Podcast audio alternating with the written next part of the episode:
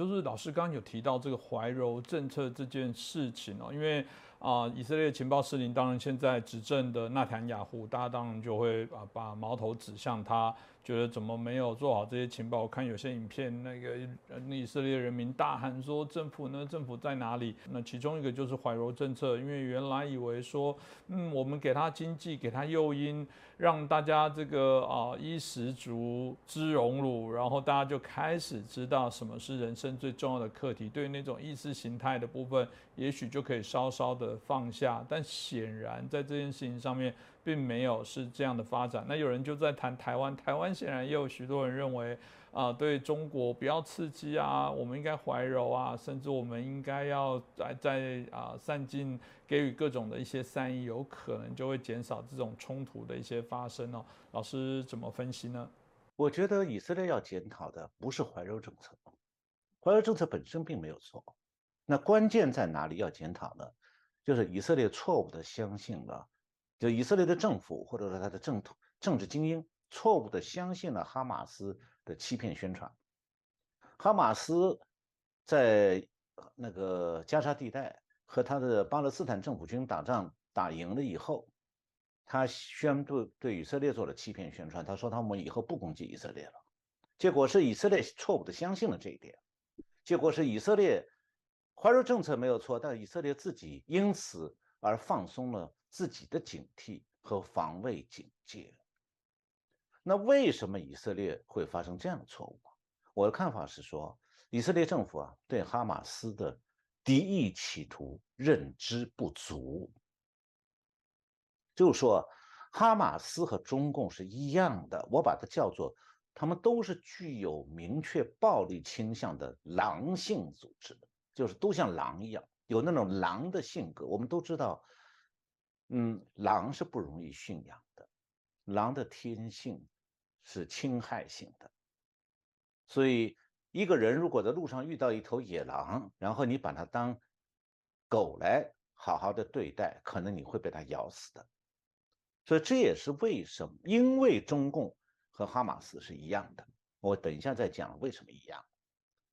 所以，因为他们都是狼性组织，所以哈马斯发动突然袭击之后啊。中共从来不肯公开的谴责哈马斯的暴行，因从骨子里，中共是认同哈马斯的暴力和屠杀行径的，因为啊，就是这种狼性的组织，像哈马斯，像中共，他的骨子里是迷信暴力的，他是喜欢暴力的，一要一旦有机会，他就想用暴力和屠杀。那么哈马斯想用暴力屠杀来发泄对以色列的不满。那么中共他想发泄对谁的不满呢？当然就是对台湾民众的不满。你们为什么不让我统治？那这种狼性组织，他的喜欢暴力、迷信暴力呢，是让他根本不在乎伤害平民的。所以你跟他讲说：“哎，你们不要伤害平民哦，那样不好的、不道德。”那讲错了对象。狼性的组织不在乎伤害平民的。你像这次哈马斯用上千枚土制的火箭去袭击以色列，他没有目标的，就是乱杀人呐，杀害平民。那这种做法其实中共对台湾，台湾也是做过的呀。呃，经常讲的金门的八二三炮战，现在的金门的居民很多人都想着我们要去中国做生意哦，他们忘掉了共军当年用。八二三炮战是用几十万发炮弹轰炸金门岛的时候，那个时候的轰炸，用炮弹袭击金门，那是一种无差别屠杀哎，它并不是只打金门岛上的军事目标啊。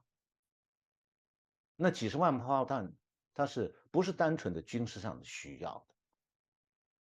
它就是一种恐吓，一种屠杀。所以金门的很多居民当年。实际上能幸存下来已经很不容易了，这是中共狼性的一个表现，不能忘掉的。那么，当一个国家不得不和这种狼性的组织成为邻居的时候，你最重要的事情就是说，你不能选择邻居，但是你可以选择自己的认知，就你不要被骗。不要自以为是的把狼当作羊来对待。当你把狼抱在怀里，还以为我抱的是一只可爱的兔子哦，那结果可能某一个时刻，你正感到很开心的时候，它一口咬在你喉咙上。它只要发现你放松警惕了，它就会咬你的喉咙。那这次以色列吃的就是这个亏。那么这一点，其实以色列吃这个亏，它产生的教训对台湾也同样有效的。因为中共不断在扩军备战，他的企图从来没有掩藏，哎，他是在为武力进攻台湾做准备啊，这个非常明显哦。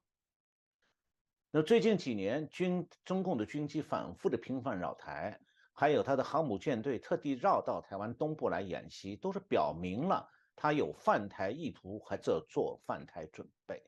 那么这种情况下，台湾既要看到说中共一直在利用台商啊。来设法统战台湾内部，争取他不动武就可以吞并台湾。那同时，中共也在为武力进犯做准备。那虽然可能当前中共的犯台实力还不够，但是他是希望要逐步提升军力，达到最后占领台湾的目标。那在这种情况下，双方如果能在平等的地位上举行和平谈判，当然是一种尽量延缓。中共实施反台犯台战略的一个必要的手段，但是中共一天没有放弃并吞台湾的意图，那不管是和平并吞还是武力威胁，台湾就一天不能够放松警惕。那实际上啊，台湾就像以色列一样，他也以色列是面对个哈马斯，台湾是面对一个可能对台湾的和平安全构成威胁的中共。所以，永远不能够把自己安稳的生活建立在对中共犯台意图的一个错误假想上，以为说，哎呀，两岸一家亲，他不会打我啦。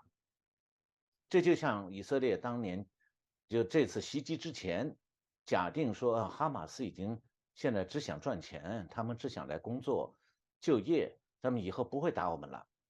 嗯，结果出来了。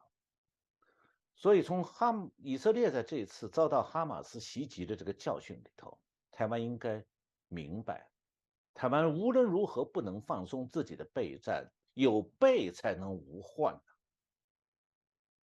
尤其更加是台湾还要与维持东亚和平稳定的这些盟国有紧密的合作哈。那像现在这个讨论很多的浅见国造这样的重大的备战措施呢，谁要反对？谁就是中共的同路人，就用心叵测。那如果把这个和平寄希望于这个狼性的敌人，他会有永久的善意，然后因此就放弃自我防卫，比方说要把兵役期再恢复到几个月，实际上就是让台湾陷入高度危险之中。因为对付像狼性这样的组织，谈判永远是手段。和平要靠坚强的防卫实力，如果削弱了防卫实力，实际上就会产生资敌的客观结果。特别是呢，就是你不能够迷信于这些狼性组织的和平谈判，什么鼓吹接触和谈判就带来和平，这不但这样讲法的人自己是傻瓜，而且是对台湾民众的欺骗。那这次以色列这个惨痛教训还表明哈。过分迷信怀柔政策的政党啊，他们也还会拒绝承认自己政策可能失败，他会很顽固的，他会一个劲的坚持下去。现在以色列的这个执政党虽然是犯了这个判断错误，吃了大亏，有愧于国人，但是他并没有道歉哦。原因就是。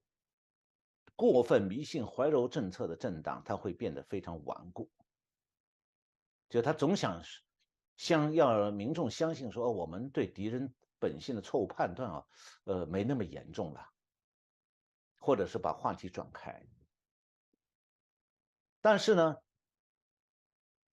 一旦有这样的政党有机会掌握政权，有机会推行怀柔政策，而且。因为推行怀柔政策而放松警惕放松防卫那么国人就可能因为这种政治人物的错误判断而付出沉重的代价。